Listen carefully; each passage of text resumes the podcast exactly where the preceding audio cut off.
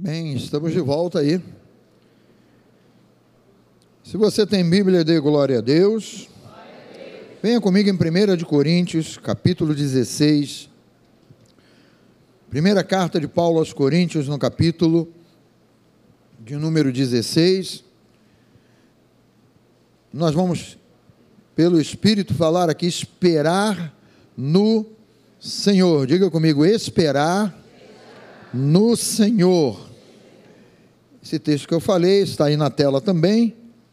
1 Coríntios 16, versículos 13 e 14. É um recado de Deus, do Espírito Santo, para o nosso coração.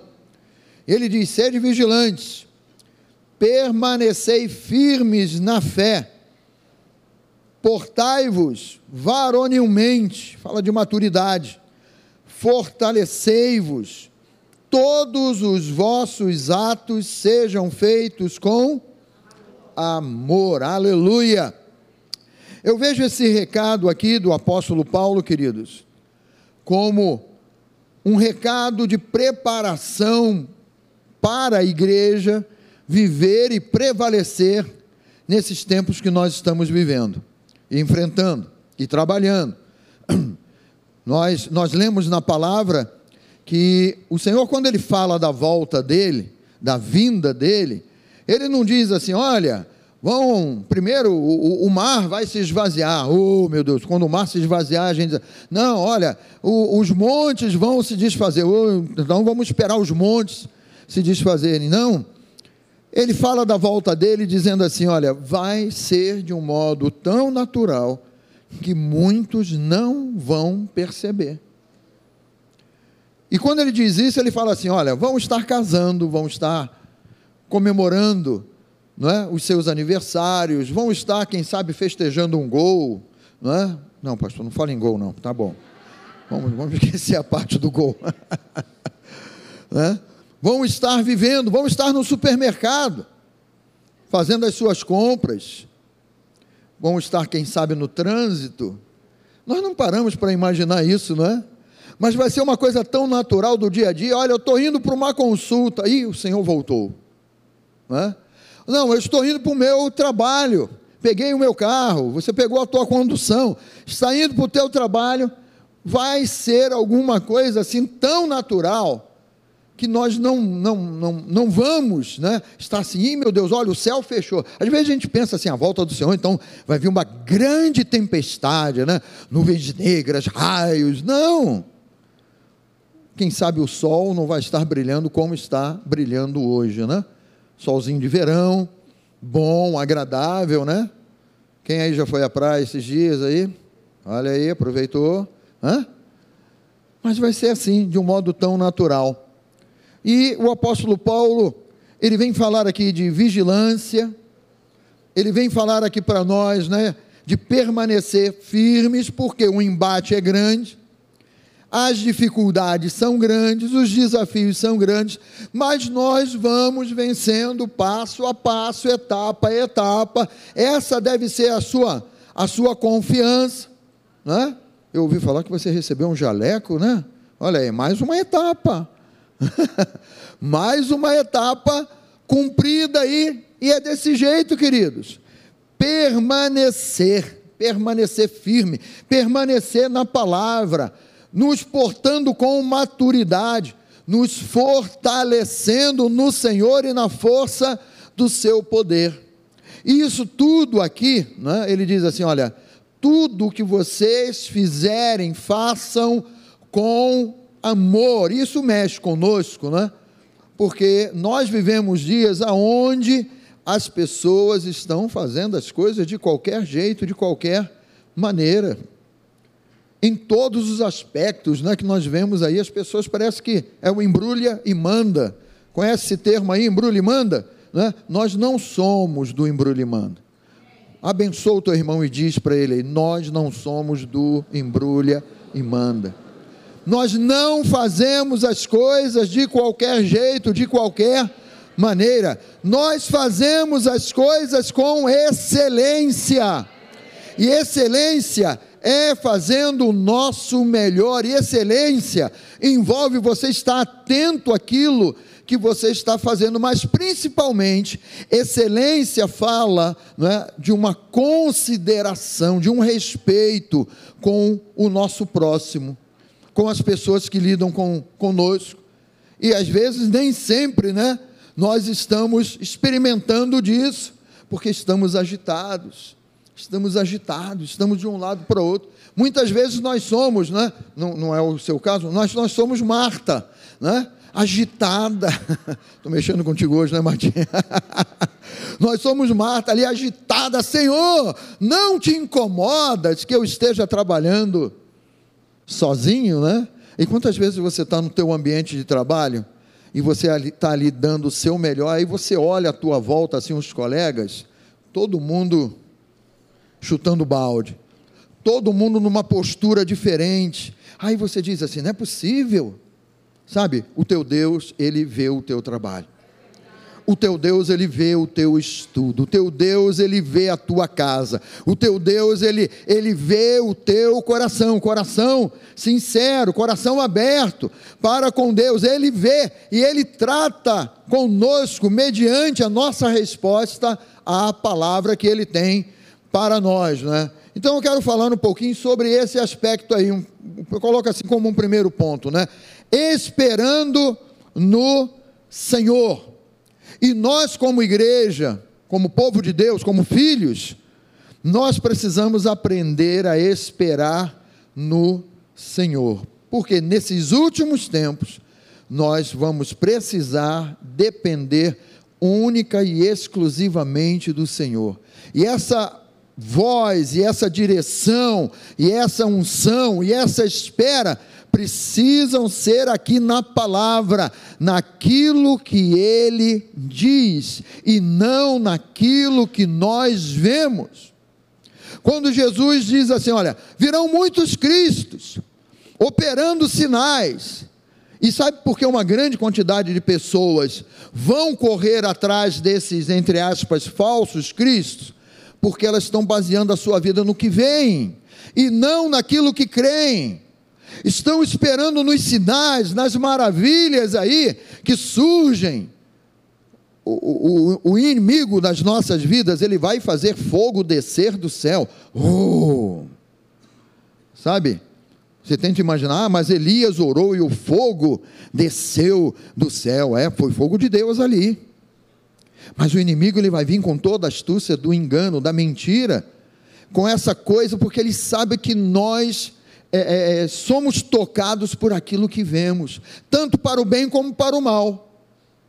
Você pode ser tocado com a vitória do teu irmão, da tua irmã aí, ao teu lado, e você se aproximar e bater na mão, dar um abraço e dizer que, que coisa boa, que como Deus ele, ele está sendo bom para contigo, eu me alegro contigo, eu fico feliz contigo, mas também nós também podemos ser é, é, mexidos com alguma coisa que nós vemos ou lemos, um diagnóstico, alguma, alguma notícia que chegou, alguma voz que chegou, aí você já atemoriza o teu coração.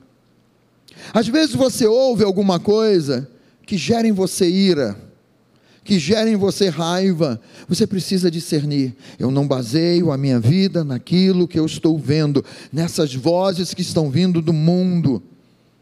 Porque se está gerando ira, insegurança, instabilidade na tua vida, não é uma voz de Deus, porque a voz de Deus, até mesmo quando Deus corrige e nos corrige, Ele corrige com amor.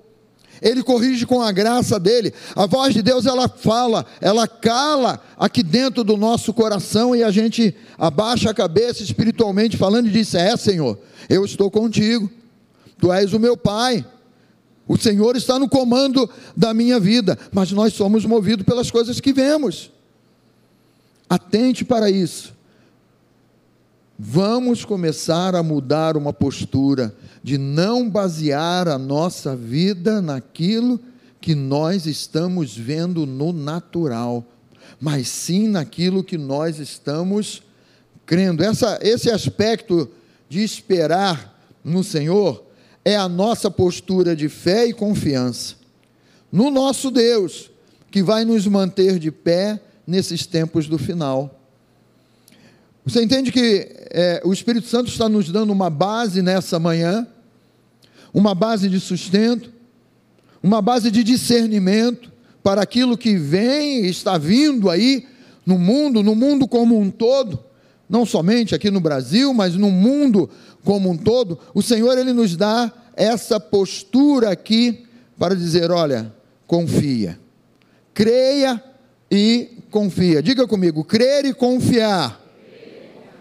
É isso que vai nos sustentar. É, é esse caminho que nós devemos trilhar. Mas muitas vezes isso aqui acontece, olha. Parece que o mal tem a última palavra. E isso aqui se enquadra nisso que eu estou te dizendo. Ah, mas é aquela, é aquela notícia que eu ouvi. Ah, mas é o que os meus olhos estão vendo. A última palavra não é de um diagnóstico, queridos. Dias atrás eu estava ouvindo um testemunho de uma pessoa, de uma irmã, que o médico diz: Olha, você só tem,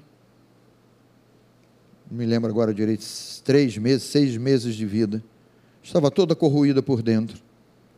Até que o Senhor a visitou e falou: Não, você não vai morrer, não. E ela botou para fora lá uma porção de coisa, tudo nojenta lá. Do alto da cabeça dela, a planta dos pés, o câncer já não se manifestava na vida dela. Sabe, eu não creio num Deus que somente tem a última palavra, mas eu creio num Deus que tem a primeira palavra. E a primeira palavra, está aqui.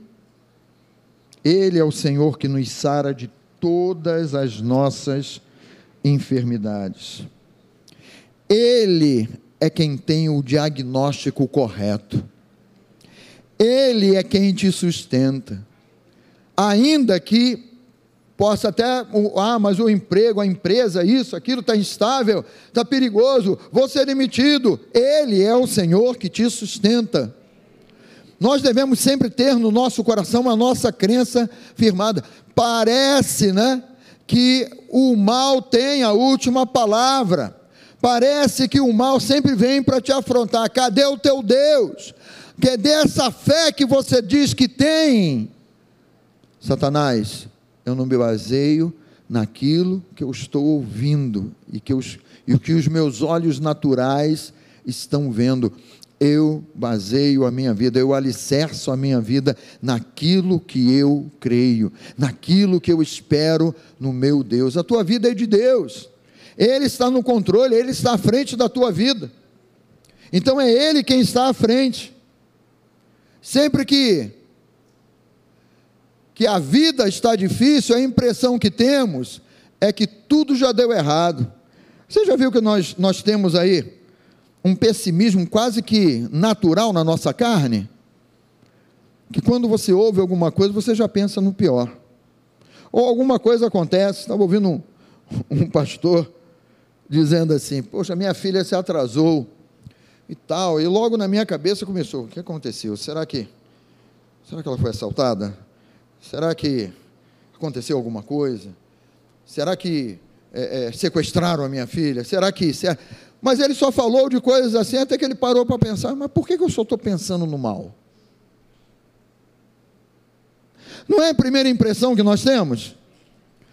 Alguma coisa saiu do, do, do trilho, do horário, do, do, do, normal, da normalidade, a gente já pensa uma bobagem. E um acidente, ah meu Deus, será que aconteceu algum acidente? Será que isso, aquilo, aquilo outro, a nossa cabeça na nossa natureza humana, isso aí se manifesta.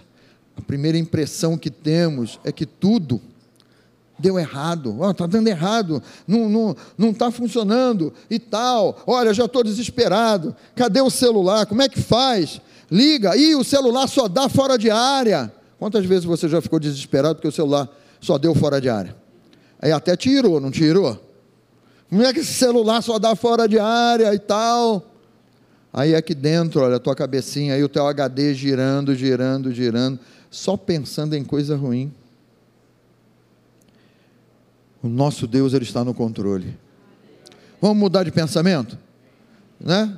Se deu o horário e a coisa ainda não aconteceu, vamos pensar assim agora, né? Olha, eu não vou pensar no mal, não. Eu vou pensar, hum, coisa boa de Deus vai vir aí.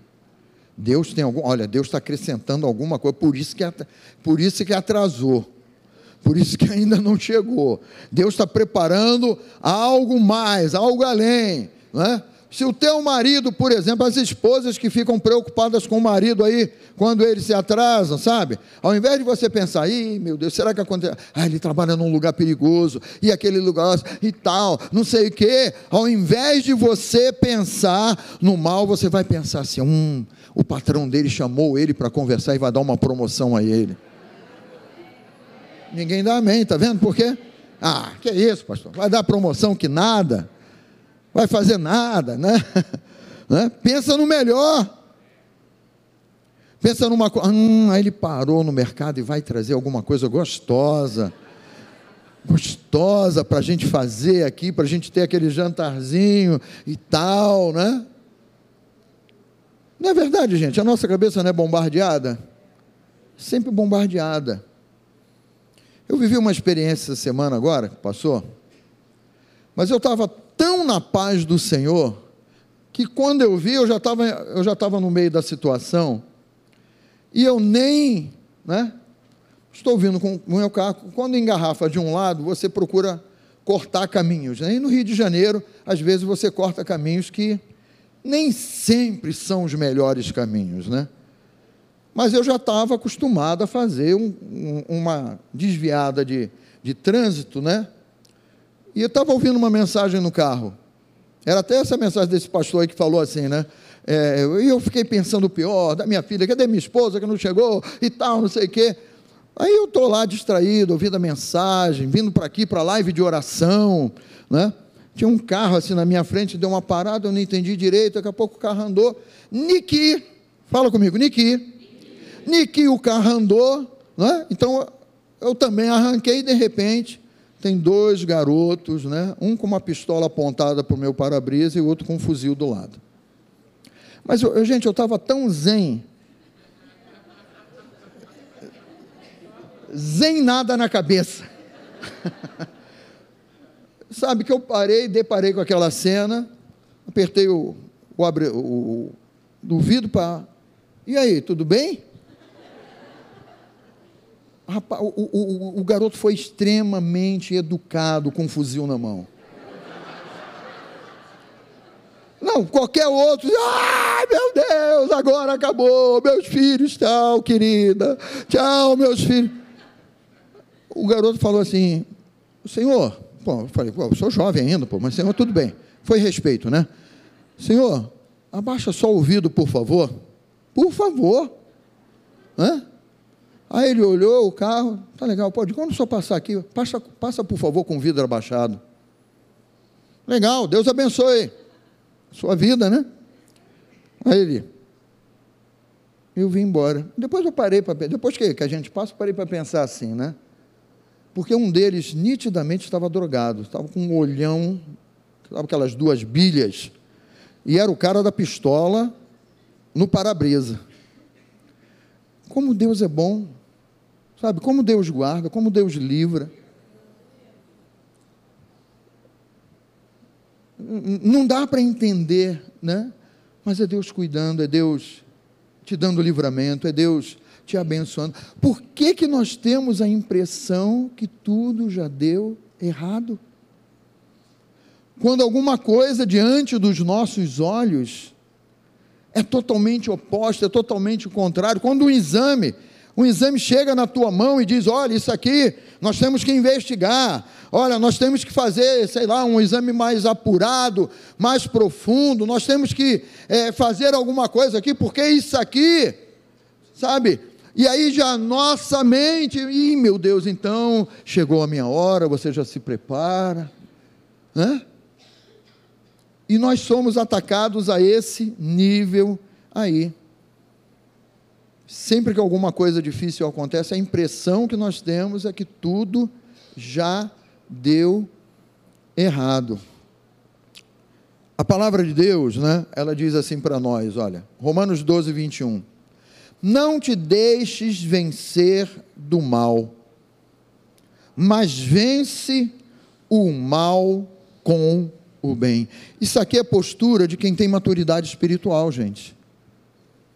Isso aqui é postura de quem espera no Senhor, de quem está se colocando na palavra.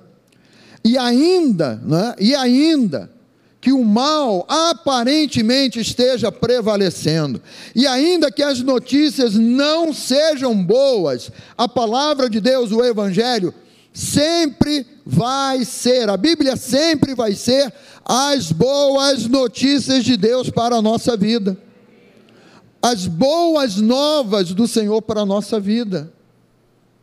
Então, o Espírito Santo coloca isso no coração de Paulo.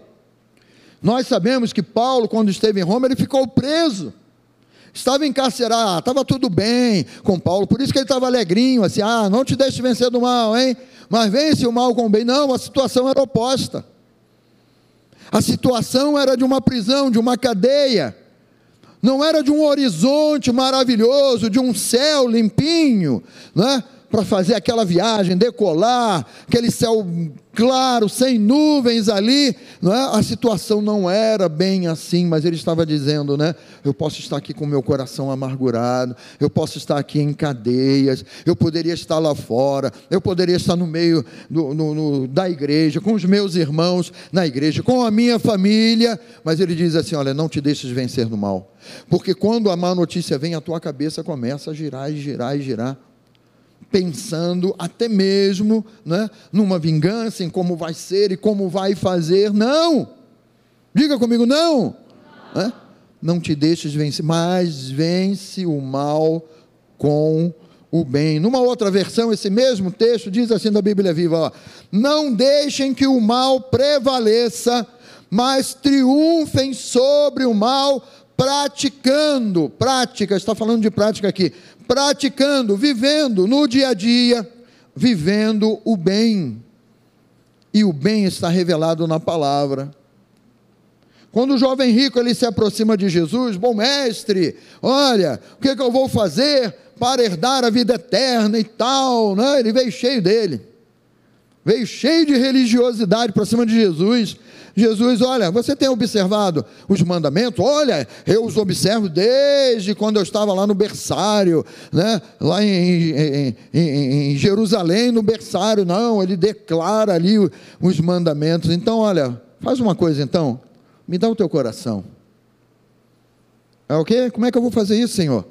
Você é, é, é, muito rico, né? Vai, vende tudo que você tem e dá aos pobres. Vem e segue-me. Aí ele, opa, Espera aí. Como é que eu vou fazer isso, Senhor? Não é? Porque Jesus ele vai no coração dele, olha, o que eu quero é o teu coração. O teu coração está em outro lugar. O teu coração está em outro, em outra situação. Você está me honrando com a boca, mas o teu coração tem um, tem um tesouro aí, tem um rei aí sentado no teu coração que não sou eu, que não é Deus. Ah, mas tu és um bom mestre. Não, só há um que é bom, que é o Pai.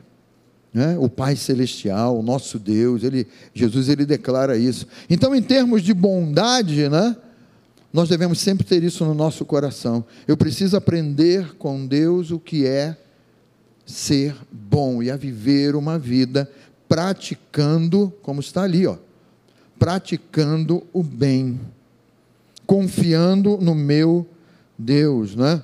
Então, esperando no Senhor, lide com cada situação sabendo que ela tem um fim.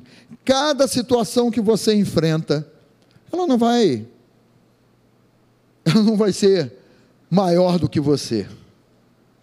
Pastor, mas parece que está sendo maior maior é o que está em você do que aquele que está na situação. Então, lide com cada situação, com cada jornada, com cada etapa, né? Nós estamos aí quase terminando essa etapa do ano de 2022, está quase acabando. Se foi bom, oh Deus, obrigado. Mas se o ano de 2022 foi complicado para você, você já sabe, né? Essa etapa aí está acabando, ela tem um fim. Ela começou e vai terminar. Essa situação não vai perdurar para sempre, não vai perdurar para sempre. Creia. Creia naquilo que a palavra ela nos ensina, né? Esperando no Senhor, não há mal que dure para sempre. Sabe onde isso está escrito? Nos ditados populares que tem por aí. Não é na Bíblia, não. Mas é uma realidade. Não há mal que dure para sempre. O Senhor é contigo. O Senhor está com você em todos os momentos e em todas as horas da tua vida. Desde o teu levantar até o teu deitar no final do dia, o Senhor está contigo. Aviva isso dentro do teu coração. Tenha isso aí dentro do teu coração como algo que gera paz dentro de você. Eu nunca estou sozinho, eu nunca estou desamparado. Salmo 107, versículo 1. Rendem graças ao Senhor, porque Ele é o que, gente? Porque Ele é bom e a sua misericórdia dura. Opa, achamos alguma coisa que dura para sempre. Não é a tribulação, não é o mau dia, o dia mau que se manifesta, que vai durar para sempre. Aliás, até quando o Senhor fala, a Bíblia fala sobre o dia mau, ele diz: olha, é um período de tempo. Ah, o choro ele pode durar um período de tempo. A tristeza ela pode bater aí contra você num período de tempo. A insegurança ela pode bater num período de tempo. Mas sempre tem, né? Sempre tem um mais de Deus, ó, mas a alegria vem pela manhã. Opa, um novo tempo. É uma nova situação. É uma, é uma nova jornada que começa. Né? Quando a Bíblia fala do dia mal, ela fala assim, né? lá em Efésios, no capítulo 6, ele diz assim: olha, para que você, depois de vencer tudo, permanecer inabalável. Então, o salmista ele entende isso, ele diz: Eu vou render graças ao Senhor porque o meu Deus é bom, porque o meu Deus cuida de mim, a minha vida está na nas mãos do meu Deus, e a misericórdia dele dura para sempre. Ela vai se renovando a misericórdia do Senhor na nossa vida, no nosso viver, esperando no Senhor, né? O que dura para sempre é a sua misericórdia e o seu amor que não falha. Então, queridos, somos nós quem devemos afrontar, por exemplo, as enfermidades e não ao contrário. Somos nós quem temos, quando vem uma notícia como essa, de um problema, de uma enfermidade, através da sua fé, da sua crença, do seu coração na palavra de Deus, é você quem confronta a enfermidade. E você pode dizer para ela: aqui no meu corpo, não. Isso precisa vir do teu coração. Aqui no meu corpo, não, porque o meu corpo é a casa do Espírito Santo de Deus. E está escrito que o Espírito Santo de Deus, ele vivifica o meu corpo humano. Diga comigo: o Espírito Santo de Deus vivifica o meu corpo humano. É isso que ele faz, é a obra dele. É trazer vida ao teu corpo humano. É restaurar o teu corpo. Restaurar cada aspecto do teu corpo, da tua saúde. É um posicionamento. Não são as, as enfermidades que vão me afrontar, mas eu vou afrontá-las com a palavra, porque a palavra é eterna, porque a misericórdia do Senhor dura para sempre, porque o meu Deus é bom e Ele é o Deus da minha vida. O salmista no Salmo 37 diz assim: Olha, confia no Senhor, faz o bem. Olha quantas vezes a palavra de Deus está nos incentivando a fazer o bem. Sabe? E fazer o bem também é declarar a palavra e crer no Senhor, esperar nele. Confia no Senhor e faz o bem. Habita na terra e alimenta-te da verdade. E alimentar da verdade é nós nos alimentarmos da palavra de Deus que nos sustenta e que nos mantém aí firmes. Cuide para que você não venha a cair. Geralmente a gente liga isso, né? A erros, falhas, pecados e tal. Cuide para que você não venha a cair na fé, no entendimento de saber eu creio em Deus, eu estou esperando em Deus, eu estou me alimentando da verdade. A verdade me sustenta. É ela que acalma o meu coração. É ela que apaga o incêndio dentro de você. É. Tem um bombeiro aí chamado Espírito Santo que apaga todo o incêndio dentro de você. Fala para o teu irmão, tem um bombeiro aí. Dentro de você. Dentro de você, aleluia. Eu vou ganhar um tempo aqui que eu quero comentar alguma coisa sobre, sobre Daniel aqui nessa manhã. Não vai dar para para falar tudo que eu tenho aqui para falar, mas venha comigo aqui no livro de Daniel, no capítulo 6 de Daniel.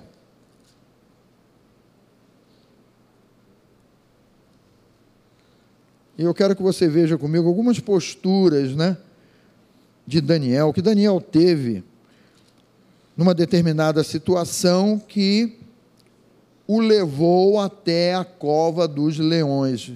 Você entende que a cova dos leões já era uma sentença dada para acabar com a vida de Daniel? Era ou não era?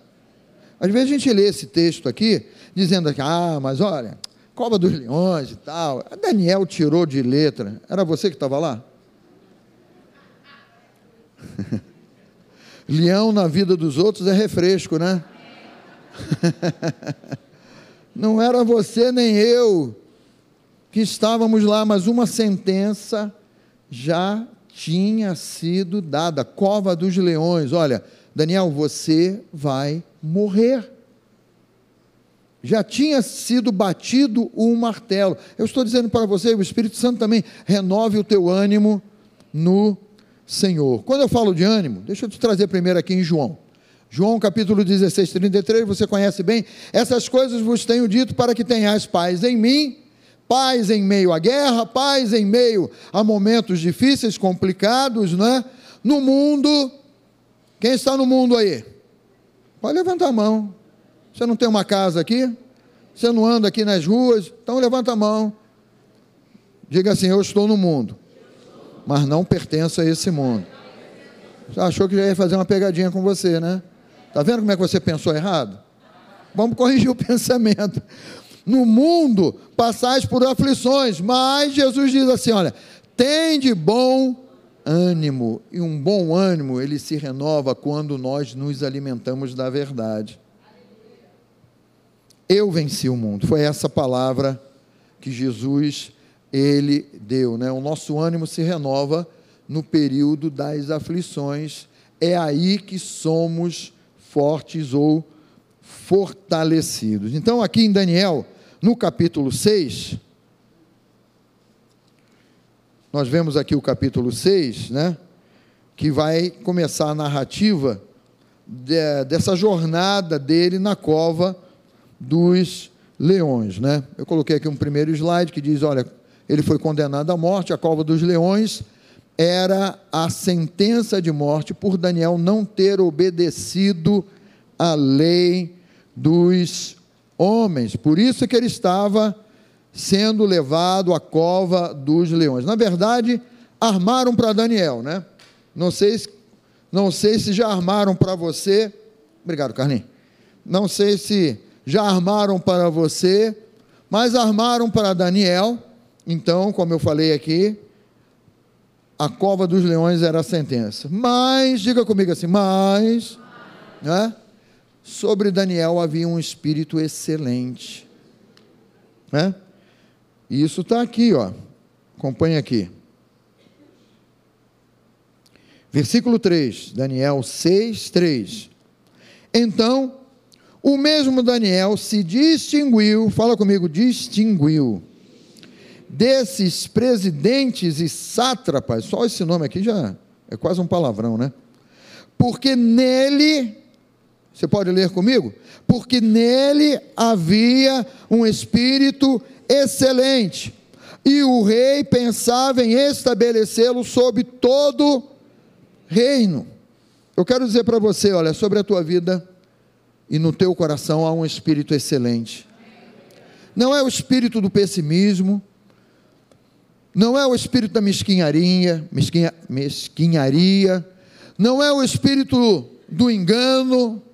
Você não tem que armar para se dar bem, você não tem que puxar o tapete de ninguém para ir à frente. O Senhor está cuidando de você. Sobre Daniel havia um espírito excelente, porque ele fazia todas as coisas fazendo-as para Deus. Isso chama-se excelência. Daniel não fazia nada de qualquer modo, de qualquer maneira. Então, antes de tudo acontecer, já tinha um espírito que era o espírito de Deus sobre a vida dele, que fazia com que ele vivesse desse modo, né? Nós lemos aqui que Daniel se destacava dos outros, não por ele ser um bajulador do rei, mas por ter um espírito excelente o rei mesmo, como nós lemos aqui, né? Diz aqui: o rei pensava em estabelecê-lo sobre todo o reino. Nós estamos falando de um escravo, gente. Um escravo, mas um escravo cheio da presença de Deus, crendo na palavra de Deus, colocando a vida dele nas mãos de Deus. O rei daquele lugar olha para Daniel, esse garoto aí, ele tem condições de, de liderar todos os outros. Então, Daniel se destacava de todos os outros, né? Sempre tem essa turma aí, ó. Os invejosos procuram, mas não acham como acusá-lo perante o rei. Eles queriam pegar Daniel, até mesmo porque já tinham visto, né, que o rei tinha uma predileção por, por Daniel, né? Então diz aqui, deixa eu ver aqui no versículo 4. Então os presidentes e os sátrapas, a turma de novo aí, procuravam ocasião para acusar Daniel a respeito do reino, mas não puderam achá-la nem culpa alguma, porque ele era o que, gente? Fiel. Ele era fiel em primeiro lugar a Deus e não se achava nele nenhum erro nem culpa. Você, você observa que há um padrão de procedimento que nós não temos que esperar o dia mau ou a hora da aflição se manifestar. Há um padrão de vida, de procedimento que nós é a nossa batida de todo dia diante de Deus, na presença de Deus. É a nossa postura, é como somos. Eu não estou falando para você ser um engessadão lá, todo durão, né? e, e, tal. Você não tem que ser a irmã do véu lá ou qualquer coisa parecida. É postura. O cristão ele precisa ser a pessoa mais normal nesse mundo, mas tendo uma postura, tendo uma atitude coerente com o nosso Deus e com a palavra do nosso Deus. É o nosso procedimento. É a nossa batida. Então eles procuraram de todos os jeitos aqui e não acharam. Agora preste atenção na astúcia aqui. Versículo 5: Disseram, pois, estes homens: Nunca acharemos ocasião alguma para acusar este Daniel. Olha como é que eles desprezavam Daniel, né? Nunca vamos achar uma ocasião para essezinho aí. Né? E, e, e você, quando tem uma postura, até os outros, os invejosos, né? Até os outros vão te vão dizer lá no teu trabalho, sei lá, na tua vizinhança. Ah, mas olha, tem alguma tramóia aí por trás disso. Tem alguma coisa aí. Né? Porque é um espírito de inveja contra você, mas não pega. Bate e cai no chão. Espírito de inveja contra a tua vida. Bate e cai no chão. Porque tem um espírito excelente em você, governando a tua vida. Fala assim: sai, inveja. é desse jeito, né? Os invejosos procuravam, isso aí eu já li, né? Procuraram acusá-lo, mas não, não, não, não tinham né, como acusá-lo, né? Uma outra coisa, que era uma postura de Daniel, né? ele mantinha as janelas dele abertas. Então, o que, é que os caras fizeram aqui? Né? Vamos, vamos avançar aqui. Deixa eu, deixa eu ir me localizando aqui no, no, nos versículos aqui. Versículo 6, então. Então esses presidentes e sátrapas foram juntos ao rei e lhe disseram: Ó rei, o rei Dario, né? Vive eternamente. Olha aí, ó, olha os bajuladores aí. Todos os presidentes do reino, os prefeitos, os sátrapas, né? Conselheiros, governador, todo mundo indo lá no palácio, né?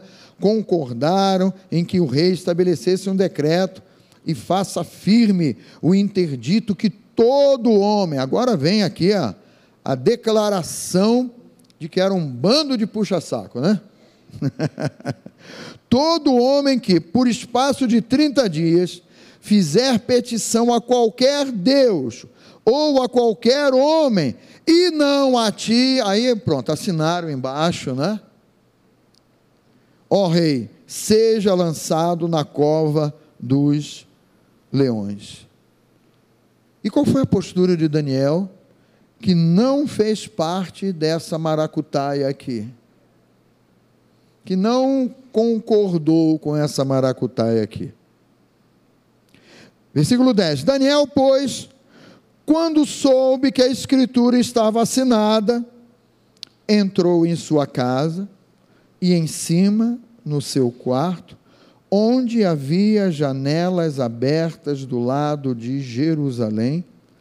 Três vezes por dia se punha de joelhos e orava e dava graças diante do seu Deus, como costumava fazer. É? Esse versículo aqui, versículo 10, que nós acabamos de ler aí, Daniel, pois, quando soube, porque ele não estava lá, ele continuou na batida dele. Ah, mas se olharem e me virem adorando a Deus, ele continuou na batida dele. Ah, mas se esses invejosos e tal perceberem que três vezes ao dia eu paro para buscar ao Senhor, para colocar o meu coração, ele continuou na batida dele. Diga comigo, continuou na batida dele. Três vezes por dia se punha de joelhos, orava, dava graças diante do seu Deus, como costumava fazer. E essa postura aqui é uma postura diferenciada, aleluia. Eu quero dizer para você: olha, não feche a janela da oração na tua vida.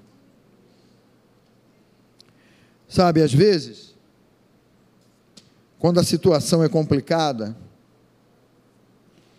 nos desestabiliza de tal maneira que você esquece que você tem uma janela aberta chamada oração, com a qual você fala diretamente com Deus. Através dessa janela chamada oração, você derrama o teu coração. Se você está preocupado, você na oração você lança sobre ele a tua expectativa, a tua aflição, a tua ansiedade, e você crê, Ele está cuidando de mim. Daniel ele tinha uma janela aberta, né? A Bíblia não diz sobre o que ele orava, mas o Espírito Santo está dizendo isso aí ao nosso coração. Não feche a janela da oração na tua vida. Não feche a janela dos joelhos dobrados diante do Senhor. Ah, pastor, mas eu posso orar de qualquer jeito. Sim, mas olha, tem um, tem um mistério nesse negócio de joelho dobrado, gente. Porque você se curva diante do Senhor. É claro que, em primeiro lugar, o joelho do coração tem que estar curvado, né? Porque se o joelho do coração está curvado, o teu corpo vai seguir. O teu corpo vai se render. Sabe, mas me vem aqui uma pergunta: quanto tempo você não dobra os teus joelhos ah, pastor, é que o meu joelho dói. Você não tem que afrontar a enfermidade com a tua crença? O joelho, se você doía para me curvar diante do meu Deus, então é agora que tu vai ser sarado. Pastor, mas se piorar, está pensando sempre no, no mal? Está pensando sempre que no pior que vai acontecer? Eu creio, eu creio que quando nós temos essa janela aberta aí dos joelhos dobrados, sabe, é a nossa vida que está dobrada diante do Senhor. Não é mais o teu orgulho pessoal, não é mais vaidade humana, não é mais ostentação, não importa se você mora num palácio, se você mora numa casa. Me vem a expressão de uma coisa antiga, né? Você já ouviu falar em meia água? Quem é do tempo da meia água aí? Quem, abaixa a mão, Quem aqui nunca ouviu essa expressão? Meia água. Né? Olha isso, os mais novos, né? Meia água, lá em cima também, pessoal, alguém sabe aí o que é meia água aí em cima? O Edgar, sabe aí não? Não? Ninguém sabe? Mas meia água era uma, se não me falha a memória, era uma casa de, era uma casa de sala, quarto, tem muita gente no tempo da meia água aí, tá vendo? Não importa se você mora num duplex, num de, de andar inteiro, ou se você mora numa meia água, o que está importando aí é o teu coração de joelhos diante de Deus. Mas também, ah, o pastor falou para eu dobrar o joelho, então agora só vai ser de joelho dobrado. Não! Seja movido pelo Espírito Santo. Seja direcionado. Pastor, eu adoro deitar na cama e orar, deitadinho lá está lá na horizontal e tal. Eu, pastor, eu gosto tanto dessa oração, porque quando eu começo, daqui a pouco, eu já embalei, eu já estou dormindo. Essa aí é, é a oração do sono. Não vale, fala para quem está ao teu lado, não vale. Mas, gente, é, é, é um aspecto, né? Jesus também ele dobrava os joelhos dele. Se ele que é o filho de Deus dobrava os joelhos, e nós estamos avançando aí para uma modernidade que a igreja não é, quase não para para dobrar os joelhos. Numa das orações de sábado, foi um de vocês dois que me contou essa história. Uma irmã que, é, na, na, naquele sábado, eu chamei o pessoal, ah, sai do seu lugar, venha dobrar os joelhos aqui. E, elas, as pessoas vieram dobrar os joelhos aqui, apoiaram aqui na plataforma. Aí uma das. Uma, como é que foi a história? Foi você, Ju, que me contou isso? Como é que foi a história que ela falou? A irmã falou: Eu sempre tive vontade, mas a igreja moderna não chama ninguém para dobrar o joelho. Né? E Deus operou na vida dela, atuou na vida dela ali, numa simples atitude, gente. Vamos todo mundo dobrar o joelho. Não, não, brincadeirinha, pegadinha. não é? mas é a atitude do coração. Mantenha essa janela aberta de você falar e pensar e dizer: Senhor, eu quero trazer o meu coração diante de Ti. Eu vou dobrar os meus joelhos na Tua presença. Não feche as janelas das ações de graças a Deus. Sabe, no ritmo alucinante que nós vivemos, Quantas vezes nós nem paramos para agradecer e nos tornamos semelhantes, sabe, aqueles nove leprosos que todos foram curados, todos eles foram curados, mas um, somente um voltou para dar graças e dizer: Senhor, olha, obrigado. Tem um hino antigo, não é bem do meu tempo, não, mas é do teu, né? Conta as bênçãos, conta quantas são recebidas da divina mão, uma a uma, dize-as de uma vez, e verás surpreso quanto Deus já fez. Isso fala de gratidão. Sabe, há quanto tempo você não agradece pela tua família, pela tua esposa, pelo teu marido, pelos teus filhos? Ações de graças. Pela saúde que você tem, pelo trabalho que você tem. Ah, pastor, mas isso aí já está nesse bolo doido que a gente vive aí, Senhor, obrigado e tal. Mas sabe como é bom nós termos a janela, as janelas né, das ações de graças ali, é, voltadas né, para o nosso coração que crê, que agradece, que espera. E uma última janela. Pode vir, Samuel. Não feche as janelas do mover do Espírito na tua vida. As coisas que nós vivemos, essa vida desenfreada aí, na maioria das vezes nos faz esquecer que o Espírito Santo está morando em nós. E Ele está contigo em todas as horas e em todos os momentos. Sabe aquela, sabe aquela reunião difícil no, no, no teu trabalho? Aliás, coisa, coisa que rola no trabalho é reunião, né? Toda hora tem uma reunião lá no seu trabalho, não? Ó, né? Toda hora, tem a reunião agora com o financeiro, tem a reunião agora com o RH, tem a reunião agora com a, o pessoal da produção. Tem a, meu Deus amado. Em todas as reuniões que enchem a sua paciência, o Espírito Santo está contigo ali para te capacitar. Em todos os momentos, sabe quando você vai para uma consulta, o Espírito Santo está com você. Quando você vai para um exame difícil, o Espírito Santo está com você. Em todos os momentos. Por onde quer que você vá. E você nem vai perceber. Caramba, olha, que lugar perigoso que eu me meti, mas minha vida está nas mãos de Deus. Meu viver está nas mãos de Deus. Eu viver está nas mãos de Deus. É, é essa convivência com Deus, é essa graça de conviver com Ele, de esperar nele e de confiar nele em todos os momentos. Mas isso vem de, um, de uma batida, gente. O final dos tempos são tempos para espremer, não é? É, é, é oprimir, é aflição sobre aflição.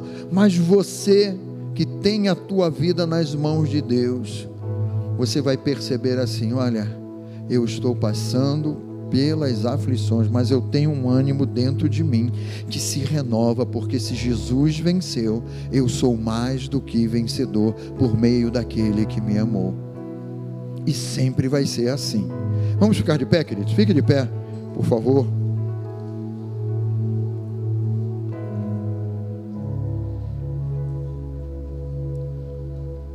E pastor, o senhor não falou nem da cova dos leões, não, não precisa falar da cova, da cova dos leões, não. Porque eu queria que você observasse o procedimento, porque a cova foi resultado de um estilo de vida que Daniel tinha. Você observou que ele não entrou em desespero. Ah, cova dos leões! Como é que vai ser?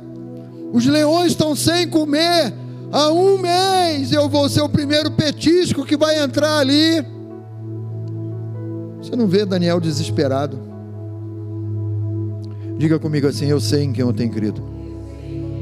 É. Você precisa saber e crer em quem você tem crido. Feche um pouquinho os seus olhos, por favor. Eu quero saber e crer a cada dia em quem eu tenho crido. O Espírito Santo, toma a frente dos nossos corações, toma a frente da nossa vida, Santo Espírito. Essa confiança, essa certeza, não porque na hora da dificuldade eu me lembrei, olha, Deus existe, eu vou buscar a Deus, ou eu vou dobrar os meus joelhos, ou eu vou subir um monte, ou isso, aquilo. Ah, eu vou jejuar 20 dias, porque chegou o dia mal, não.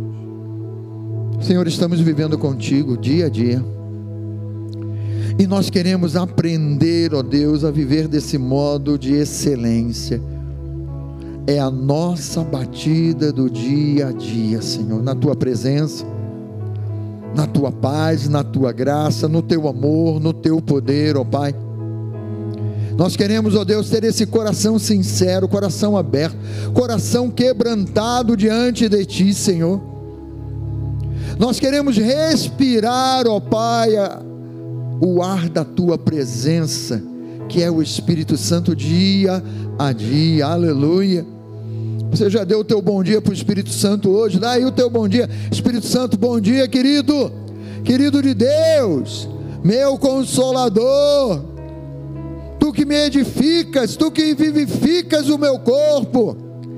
Espírito Santo, eu quero aprender a ter essa porta aberta do teu mover, da tua voz, da tua inspiração, da tua direção, Santo Espírito. Eu não quero só pensar nas coisas naturais de trabalho, de vida, de compra, vende, de vai e vem, não, Senhor. Eu sou teu em todas as horas e em todos os momentos. Nós somos teus, Senhor. Nos ajuda, Santo Espírito. Intercede por nós sobremaneira. Porque queremos viver essa vida de excelência, sempre dando o nosso melhor para ti, Senhor. Sempre fazendo do melhor modo, porque é a nossa postura, é a nossa fé, é a nossa crença. Não queremos retribuir o mal com o mal, mas queremos sim, meu Pai, fazer o bem, fazer o bem, ainda que se levantem contra nós, ou que levantem acusações, ou que tentem puxar o nosso tapete ou o chão por debaixo de nós, ó Pai. Nós queremos viver uma vida de excelência contigo, Senhor. E obrigado, porque o Senhor nos permite isso. O Senhor nos dá esse prazer. O Senhor nos dá essa alegria, Pai, de vivermos o dia a dia contigo, de respirarmos e vivermos, de nos alimentarmos de Ti, dia a dia, Senhor. Perceba que a paz de Deus ela entra no teu coração.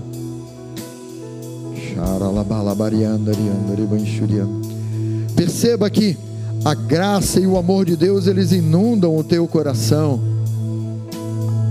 e você diz: é isso, é confiar em Deus. Ainda que as más notícias cheguem, eu vou confiar no Senhor. Ainda que alguma dificuldade, enfermidade, tenha o nome que tiver a aflição, eu vou confiar no Senhor. Eu vou descansar no meu Deus.